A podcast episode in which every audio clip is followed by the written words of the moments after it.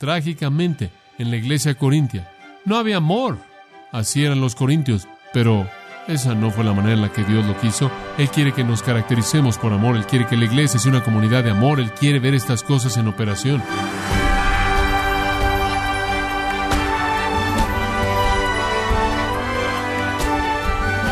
Le damos la bienvenida a su programa Gracias a vosotros con el pastor John MacArthur. Si alguna vez visitó un estudio de cine o vio uno de esos programas estando detrás de escena y saber que lo que parecen edificios reales en la pantalla son, en la mayoría de las veces, fachadas y fotografías. La iluminación correcta y el ángulo de la cámara hacen que algo hueco parezca con otra dimensión. Es similar a la definición del amor del mundo, es lo externo, pero está vacío por dentro. Es un amor que suena hueco. Si usted desea la sustancia, debe ver la palabra de Dios. Por ello, a continuación, el pastor John MacArthur continúa con este estudio titulado El mayor de ellos, en gracia a vosotros. Nos volvemos a encontrar explicando las perfecciones del amor en el capítulo 13 de Primera de Corintios. Los primeros tres versículos explicamos la prominencia del amor. Versículos 4 al 7, las perfecciones del amor. Ahora recuerda las primeras once que describen el amor.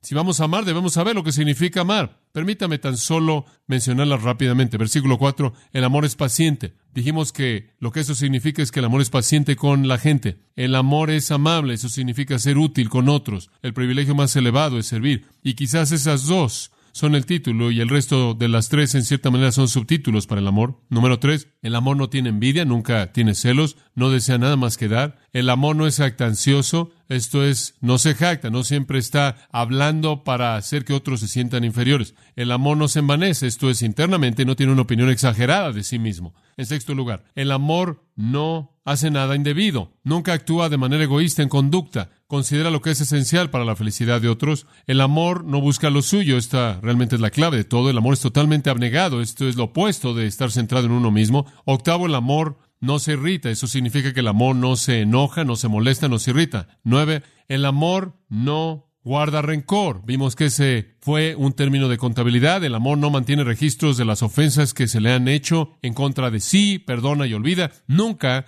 mantiene memorias de lo malo. En décimo lugar, el amor no se goza, versículo 6 ahora, de la injusticia o la iniquidad. El amor no encuentra placer en oír o repetir la injusticia. Nunca está feliz por el pecado, el suyo o de alguien más, porque el pecado hiere a Dios y ciertamente hiere al que lo comete y a otros en contra del cual es cometido. 11 al final del versículo 6, el amor se goza con la verdad, el amor se regocija cuando la verdad es vivida y el amor se regocija cuando la verdad es enseñada. Muy bien, estas son las 11 de las que hemos hablado. Ahora viene el creciendo en el versículo 7, obsérvelo, estos son los cuatro elementos finales del amor, y en cierta manera es como que Pablo realmente ahora está volando conforme da estas, y en cierta manera incluye a las otras también, conforme él llega a un creciendo de la definición del amor. Todo lo sufre, todo lo cree, todo lo espera, todo lo soporta. Y después él lo cierra al decir, el amor nunca deja de ser. Veamos el primero, número 12 del 15. El amor todo lo sufre.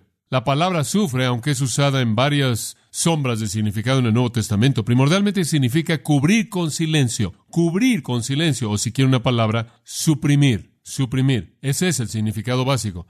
No significa que el amor soporta lo que sea y el amor puede ser aventado por todos lados porque no tiene dignidad alguna. Pero lo que significa es que el amor a partir de una consideración y respeto y una preocupación honesta por el valor real de otra persona, el amor hará lo que pueda por cubrir y suprimir el pecado de esa persona. El amor genuino se rehúsa a arrastrar un escándalo enfrente de alguien. Cuando dice todo lo sufre, no es en el sentido de que, oh, voy a soportar más de eso, voy a soportar esta prueba. Significa que está dispuesto a cubrir lo feo en la vida de alguien más. ¿Sabe una cosa? Usted puede ilustrar el hecho de que este es un patrón de conducta normal humano al ver su vida y al ver a sus hijos. Es normal para la depravación querer descubrir la maldad de todo el mundo. Vaya ahí al puesto de periódicos y vea las últimas revistas. Confesiones verdaderas. Secretos de tal y tal el matrimonio secreto de tal y tal y tal y tal. Y todos los libros, le digo, las librerías están llenas de exhibiciones de la gente Como puede ver, la depravación siempre está buscando encontrar el esqueleto en el closet de alguien más porque provee un sentido de justicia personal, de que es mejor la persona. Siempre. Algunas personas pasan su vida entera siendo así. Sabe una cosa, yo siempre cuestiono a la gente que está casada y lo único que hacen es hablar de los errores y fallas y los pecados de su cónyuge. Cuestiono si conocen el significado del amor, porque el amor arroja una sábana sobre las fallas de alguien más. Eso es lo que la palabra significa. Los corintios no conocían el significado de eso. Estaban exhibiendo a todo el mundo. Capítulo 6, si alguien los ofendía, los arrastraban a la corte y los demandaban públicamente ante un juez pagano. Pero el amor arroja una manta amable sobre las fallas y debilidades y pecados de otros. 1 Pedro 4.8, Pedro lo dijo de esta manera, es hermoso. Él dijo, el amor cubre qué? Multitud de pecados. El amor es una sábana grande, enorme, que se avienta sobre las fallas de la gente sin exhibirlas. ¿Alguna vez ha notado cuán fácilmente usted hace un lado las fallas de aquellos a quienes usted ama? Piense en la persona a quien usted ama más y hacen algo mal. Ah, bueno, hay tanta bondad en ellos. Digo, todo mundo comete un error. Ahora piense en la persona que no le cae bien a usted. No piense por mucho tiempo, será pecado. O imagine que usted no le cayera bien a alguien, eso es mejor. Y hacen algo que está mal, y usted le encanta. ¿Se da cuenta? Porque usted realmente lo quiere. Pero el amor hace un lado los pecados de la persona a la que ama y al que no ama, la golpea con ellos. ¿Se da cuenta? El amor va a advertir, sí, el amor va a exhortar, y el amor va a reprender, y el amor va a disciplinar, pero el amor va a cubrir no exhibir. Una característica hermosa del amor. Para darle una buena ilustración de esto, la mejor ilustración en la que puedo pensar, la cruz de Jesucristo. El amor tiene una cualidad redentora. Usted sabe, Dios nos amó. Dios nos se sentó en el cielo con la Trinidad y dijo, ¿sabes una cosa? Esos seres humanos son asquerosos. ¿Qué creen ustedes, ángeles de ellos, especialmente ese MacArthur? Él es malo. Y no tuvieron una discusión eterna acerca de nosotros. No somos el tema del chisme celestial. ¿No es agradable saber eso? Él es la cobertura para nuestro pecado. Como puede ver, Dios no está buscando exhibir. En últimas, Él está ocupado en cubrir. En lugar de sentarse en un resentimiento justo y estar en chisme con la Trinidad y los ángeles acerca de los pecados de los hombres, Dios simplemente vino una cruz, aventó una manta sobre el pecado del hombre y llevó su pecado en su propio cuerpo. Ahora, permítame decirle algo del amor. El amor arroja una manta sobre el pecado porque el amor tiene un elemento redentor. El amor siempre está buscando la redención. El amor quiere redimir, quiere comprar de regreso. El amor no juzga, el amor no condena, el amor es redentor. Escuche esto. Él llevó nuestras tristezas, Él llevó nuestros dolores, Él fue herido por nuestras transgresiones, Él fue herido por nuestras iniquidades. Y el castigo de nuestra paz fue sobre Él. Isaías 53, eso es amor. Ahora permítame decirle algo. El amor, de hecho, va a ir más allá de aventar una manta el amor es tan compasivo que el amor va a sentir el dolor. El amor, de hecho, va a soportar la agonía. El amor la va a soportar. El amor va a sentir el dolor cuando un hermano o hermana peca y amo a esa persona, a mí me duele. No quiero exhibirlo. Estoy dispuesto a soportar el dolor y después el amor va a redimir y perdonar. La naturaleza redentora del amor está dispuesta a tomar y arrojar una manta sobre el pecado sentir el dolor de ese pecado y voy a dar un tercer paso, está dispuesto a llevar la consecuencia de ese pecado. Así es el verdadero amor. En la cruz, Dios no solo arrojó una manta sobre el pecado, Él no solo se sintió compasivo por él, Él hizo qué? Él llevó nuestros pecados en su propio cuerpo. El amor genuino nunca está pronto para explotar o exhibir o condenar, arroja una manta sobre el pecado, lleva la carga del mismo, inclusive lleva la culpa del mismo, inclusive acepta el castigo. Siempre, siempre es la cualidad del amor, que el amor suprime el pecado de alguien más, tiene compasión del pecado de alguien más, sufre por el pecado de alguien más si puede. ¿Hasta qué punto usted lleva el dolor para cubrir el pecado de alguien más? Es una pregunta apropiada. ¿Realmente cubrimos la maldad de otras personas? El amor lo hace, el amor todo lo sufre. Y hay una segunda. Ascendamos un poco más. Número 13, versículo 7. El amor no solo todo lo sufre, sino que todo lo cree. Esto es maravilloso. El amor todo lo sufre y después el amor todo lo cree. En lugar de sospechar, en lugar de estar dispuesto a denunciar al ofensor, en lugar de decir, oh, bueno, probablemente él recibió lo que él o ella merecía.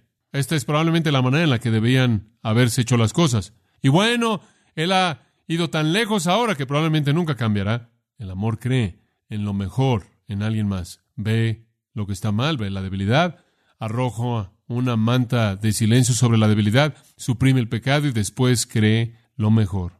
El amor no vive la vida de manera cínica, el amor no vive la vida sospechando de todo mundo y de todo. Y sospechoso porque cada vez que alguien hace algo que está mal, o eso lo prueba, para comenzar estaban podridos. El amor no es cínico y sospechoso, el amor siempre cree lo mejor. ¿Sabe una cosa? Usted ve esto en particular, creo yo, en el corazón de una madre. Algunas veces un hijo, una hija, se aleja del Señor. Estábamos en Ohio con algunas personas queridas que llegamos a conocer, que nos llevaron a esta conferencia, nos estaban contando de una hija que se había alejado, quien fue una fuente de mucho dolor. Y ellos reconocieron los pecados de ella, reconocieron las fallas, reconocieron todos los problemas, pero habían arrojado una manta de amor sobre ella porque se preocupaban tanto. Y ellos dijeron, ella va a regresar. Creemos con todo nuestro corazón que ella regresará al Señor. ¿Sabe por qué ellos creen eso? Porque la aman. Y el amor tiene que creer eso. El amor tiene que creerlo porque el amor se preocupa demasiado como para no creerlo. Y lo que el amor anhela tanto lo convierte en fe. ¿Lo ve? Esa mamá y papá querían que esa niña regresara con tanto deseo y la aman tanto que su deseo se convierte en una creencia. Así de fuerte jala el amor. ¿Lo ve? Pero cuando alguien hace algo mal y dicen, ah, revelaron su verdadera persona, prueba que usted no los ama porque el amor no lo suelta así. Ahí está la esposa de un marido quien 25, 30 años nunca ha regresado a Cristo y ella siempre está diciendo, él regresará algún día. Y sabe una cosa, cuando ella dice eso, ¿sabe lo que yo sé? Ella lo ama y el amor de ella por él hace que su deseo de que él regrese y su deseo por él es tan fuerte que se convierte en una creencia de que él regresará. Sí, el amor ve la maldad, sí, el amor ve lo que está mal, y el amor ve la debilidad, y el amor lo reprende, y el amor lo enfrenta, pero no para exhibirlo. El amor arroja una manta sobre él. Y si usted va a cometer un error acerca de alguien más, hágase un favor a sí mismo y al Señor y al resto de la gente, erre en el lado del amor. Haga un error en el hecho de que usted confió demasiado en él, usted creyó en él.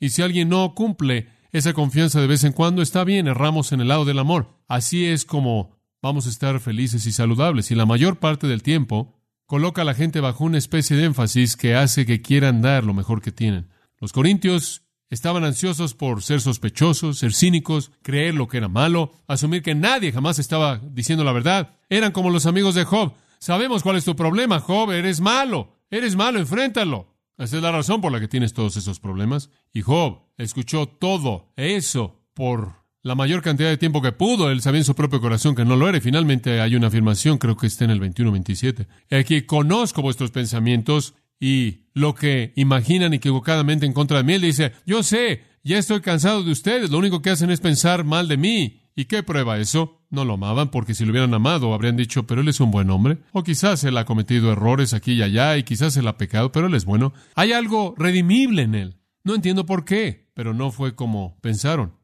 pero así no pensaron. Observe esta, Mateo 9. Observe. ¿Quieres saber cómo los fariseos se sentían acerca de Jesús? Esta probablemente es una indicación tan clara como jamás la escuchará. Jesús se encontró con un hombre enfermo en Mateo 9 y vio que era un gran creyente y él dijo, Hijo, tus pecados son perdonados, le dio salvación, sin duda alguna curación física también. Y algunos de los escribas dijeron dentro de sí mismos, Este hombre blasfema.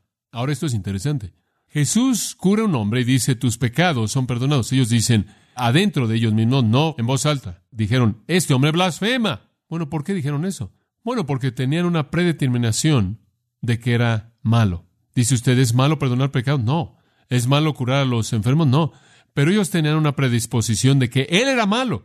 Entonces lo que él hizo tenía que ser malo. Eran cínicos y sospechosos. Y me encanta el siguiente versículo. Jesús, conociendo sus pensamientos, dijo, ¿Por qué piensan mal en vuestros corazones? Hombre, eso debió haber sido algo. Ellos ni siquiera lo dijeron. Él respondió lo que estaban pensando. Él dice, ¿por qué piensan mal en vuestros corazones?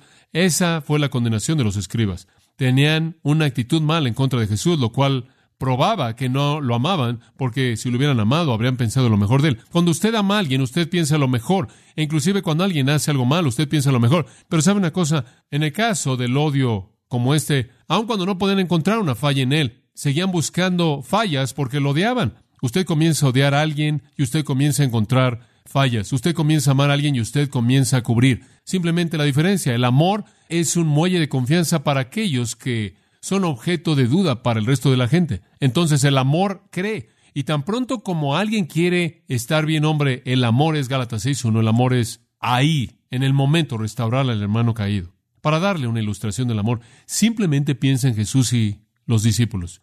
Francamente, no era nada excepcional. Los que son mejor conocidos en el Nuevo Testamento, Pedro, Jacobo y Juan, eran pecaminosos.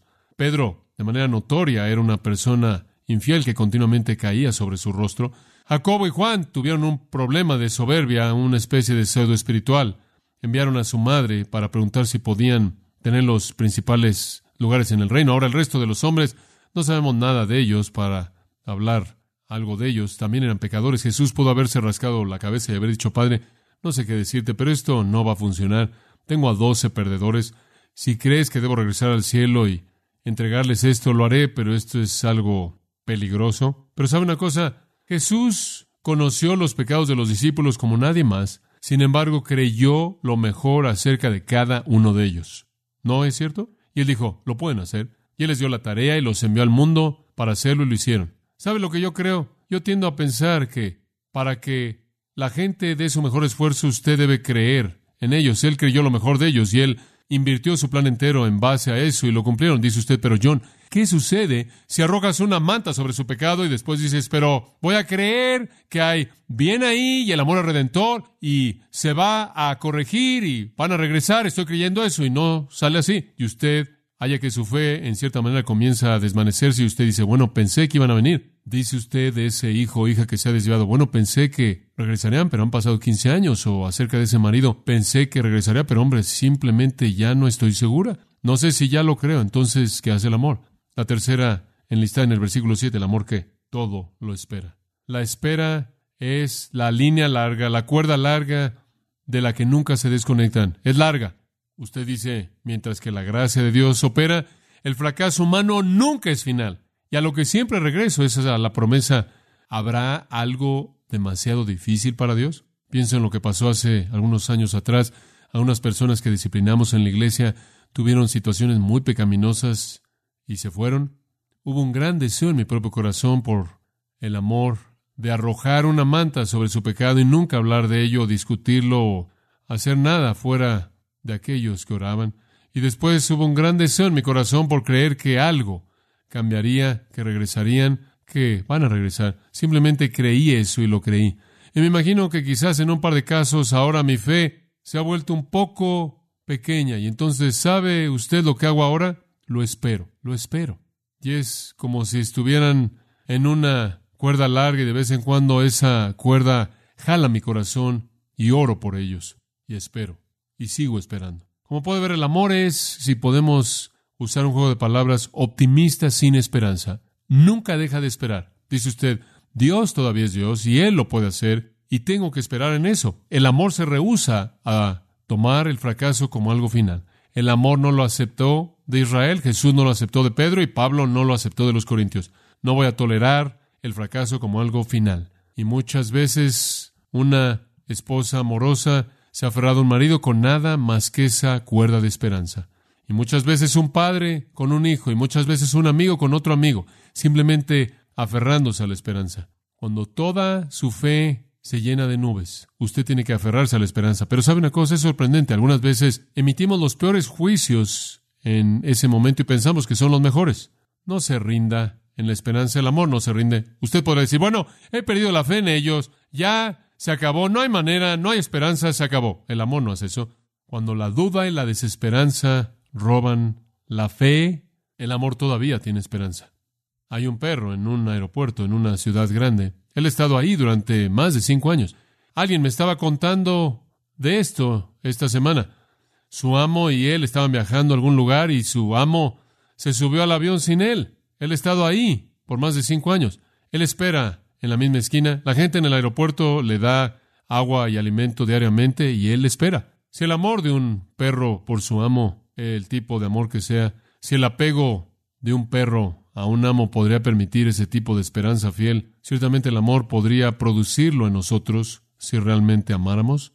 El amor, como puede ver, no huye, no se rinde y se va en cuanto el primer error es cometido, el primer pecado es cometido, el amor espera y espera, y hay suficientes promesas en la Biblia como para hacer que la esperanza funcione. Tú dices, pero John, si todo lo sufres y todo lo crees y todo lo esperas y la cuerda se aleja más y más y más y más y más y simplemente estás perdiendo la esperanza, entonces ¿qué? Muy bien, entonces el último, versículo 7. Todo lo soporta. Cuando ha sufrido y ha creído y ha esperado y todavía está decepcionado, aguanta ahí de cualquier manera porque el siguiente versículo dice, el amor nunca que deja de ser. Eso lo resuma. Nunca muere, usted no lo puede matar. Ahora el término aquí, todo lo soporta. En el versículo 7, el quinceavo en la lista es un término militar y tiene que ver con estar posicionado a la mitad de la batalla en una situación muy violenta. No es que el amor no pueda enfrentar molestias ligeras, no, no. Significa que el amor está de pie en contra de oposición increíble y todavía está amando. Es Esteban, ahí yaciendo sobre el suelo y su vida siendo aplastada con piedras y diciendo, Padre, no les tomes en cuenta este pecado. Él quería arrojar una manta sobre los pecados de su pueblo. Él creyó, él esperó, entonces él predicó con la creencia de que algunos escucharían y él esperó que vendrían a Cristo. Y cuando a él se le había acabado la fe y se le había acabado la esperanza, y lo único que le quedaba era soportar, lo aplastaron. Y conforme le estaban aplastando la vida, él simplemente estaba soportando, ¿no es cierto? Porque él los amó y entonces dijo, no los culpes por esto, Padre. Es Jesús. Jesús en una cruz soportando, arrojando una manta sobre sus pecados, creyendo, sabiendo que allá afuera estaban aquellos que creerían y soportando al final, mientras que ellos le escupían y él con las palabras, Padre, que perdónalos. Como puede ver, el amor nunca muere. Usted no lo puede matar, nunca termina. Inclusive cuando el amor hacia ese hijo que rechaza pasa año tras año, tras año, tras año, y usted recibe odio y amargura y rechazo, usted nunca deja de amar, usted soporta. Ese es el creyendo del amor. El amor soporta todas las heridas, todo el daño, eso es lo que Pablo dijo en este versículo, y pecados y decepciones, y los cubre con una manta de silencio, y después siente compasión, y después siente redención, y después inclusive lleva el dolor si puede, y después que lo ha llevado cree. El amor sigue creyendo lo mejor de alguien, lo mejor de algo. Nunca es cínico y nunca sospecha a pesar de la manera en la que ha sido herido. Y cuando la creencia del amor es traicionada, entonces el amor se vuelve a la esperanza, porque Dios todavía es Dios y Él todavía gobierna y Él puede hacer lo que sea. Inclusive cuando la esperanza adelgaza y toda esperanza parece haberse perdido, el amor soporta, soporta la herida profunda que parece tan final con una confianza triunfal de que Dios es el que le da a sus hijos paz y todavía está en el trono, como puede ver el amor nunca es abrumado. Se preocupa demasiado como para rendirse. Morirá preocupándose. Morirá siendo objeto de burla y diciendo perdónalos. Ese es amor. Pero trágicamente, en la iglesia corintia, no había amor. Eran como la iglesia de la que Reynold Niebuhr habló cuando dijo que la iglesia era como el arca de Noé. Si no fuera por la tormenta afuera, no podríamos tolerar el olor maloliente adentro. Así eran los corintios, pero esa no fue la manera en la que Dios lo quiso. Él quiere que nos caractericemos por amor, Él quiere que la iglesia sea una comunidad de amor, Él quiere ver estas cosas en operación. Bueno, dice usted, John, ahora sé que el amor es importante, es importante por el hecho de que trae curación espiritual y curación física, es importante porque es una característica de nuestro Señor Jesucristo y debemos manifestarlo. Y ahora veo lo que es y veo lo que hace y cómo se conduce, pero ¿cómo puedo hacer que eso sea una realidad en mi vida. Digo, ¿cómo puedo comenzar a ver eso en mi vida? Permítame darle cinco cosas y voy a cerrar. Únicamente las voy a enlistar. Estas son las cinco claves para amar. Ahora, si usted aplica estas cosas, usted va a experimentar este amor. Número uno, reconozca que es un mandato. Reconozca que es un mandato. Reconozca que el amor es mandado, que no es algo que usted puede escoger, no es una opción. Reconozca que es mandado por Dios que usted ame. Entonces no estamos tratando con algo que es algo subjetivo, aquí estamos tratando con algo que es absoluto. Romanos 13, 8 al 10, es un absoluto. A usted se le manda amar. En segundo lugar, reconozca que usted ya tiene el poder. Reconozca que usted ya tiene el poder. Romanos 5.5, el amor de Cristo ha sido derramado en su corazón. No solo es un mandato, sino que es un mandato posible porque usted tiene el poder. En tercer lugar, reconozca que es la norma. Reconozca que esto es simplemente una actividad cristiana humana, normal, básica, medular. Primera de Juan capítulo 4, versículos 7 al 10 nos dicen que Dios es amor y también nosotros debemos amar. Es la norma. Entonces usted reconoce que es mandado, es posible, es normal. En cuarto lugar, reconozca que es la obra del Espíritu. Eso es para que usted no trate de producirlo de una forma enlatada. Galatas 5:22, el fruto del Espíritu es amor, entonces reconozca que es la obra del Espíritu. Ahora, cuando usted realmente ha llegado a este punto y realmente ha reconocido que es un mandato, usted ha hecho un compromiso, muy bien, Señor, es un mandato, estoy comprometido a amar. Póngase de rodillas en algún momento y diga, Dios, estoy comprometido a amar. En segundo lugar, Dios, reconozco que puedo amar Dios reconozco que es simplemente normal amar y Dios reconozco que puedo amar de una manera normal para cumplir el mandamiento solo en la energía del Espíritu. Y después el quinto, practíquelo. Ahí está, practíquelo. ¿Sabía usted que aún Jesús aprendió la obediencia? La Biblia dice, practique. Comienza en su casa. Implemente estas 15 características. Hágalas una acción y el mundo nos verá y dirá lo que Dios quiere que digan. Oh, cómo se aman unos a otros y eso exaltará a Cristo.